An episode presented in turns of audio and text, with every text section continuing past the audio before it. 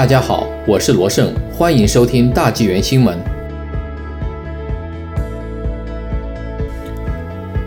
专家预测，印度变种病毒不太可能引发第四波疫情。安省专家周四公布最新疫情预测模型，专家们表示，Delta 印度首先发现的变种病毒将于初夏在安省病毒传播中占据主导地位，但不太可能引起第四波疫情。安省大部分地区的 COVID-19 病例数呈下降趋势。尽管一旦 Delta 变种病毒在今年夏初占据主导地位，该省仍有可能经历第四波病毒大流行。安省疫情科学咨询小组联合主席布朗博士表示，病毒感染病例再次激增极不可能。科学咨询小组周四发布了新的报告，预测了安省未来两个月疫情发展的三种不同可能的情况。在最好和最可能的情况下，尽管安省重新开放，但每日病例数将继续稳步下降，到八月中旬将降至每日三百例以下。在稍微悲观的情况下，病例数将在接下来的十天内下降，但在安省部分重新开放后，病例数将再次缓慢上升。到七月下旬，安省将看到大约八百至九百例新的病例，但随着进入八月，这一数字将开始逐渐减少。在最坏的情况下，新的更具传染性的变种病毒将导致第四波大流行，其中每日病例数将呈指数增长，到八月中旬达到两千五百例。然而，布朗博士在周四的新闻发布会上强调，这种情况极不可能发生，只有在病毒传播增加百分之一百的情况下才会发生。这不是世界末日的情景。我们相信，如果我们真正能够继续以高风险社区为重点的疫苗接种策略，并真正迅速地做到这一点，我们就有很好的机会控制 Delta 变种。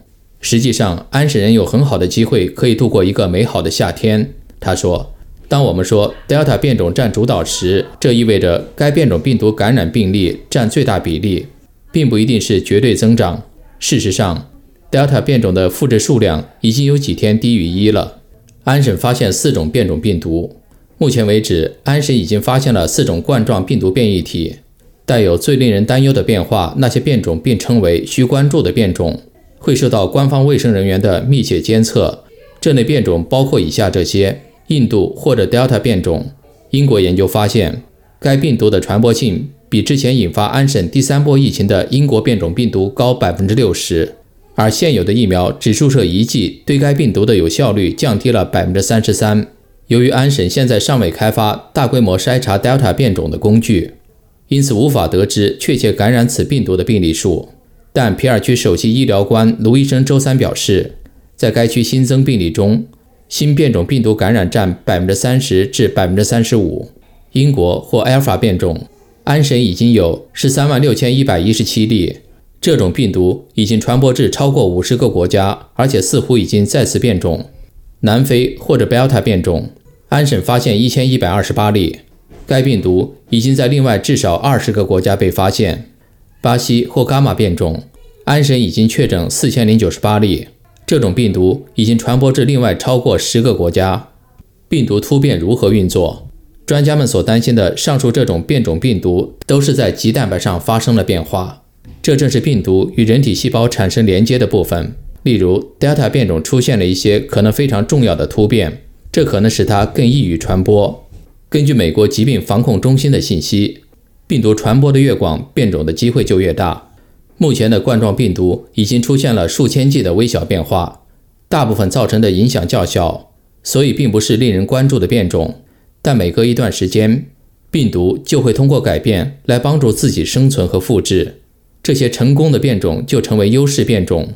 专家担心的是一些特定变种中带有棘蛋白的改变。而病毒就是依靠棘蛋白进入人体细胞的，棘蛋白也是疫苗起作用的关键部分。mRNA 疫苗会将能制造病毒棘蛋白的 mRNA 送入人体内，并不断制造棘蛋白，借此驱动免疫系统攻击与记忆此类病毒蛋白，增加人体对病毒的免疫力。最终，mRNA 将被细胞舍弃。随着更多变种的棘蛋白发生突变，疫苗也要随之改变来适应它们。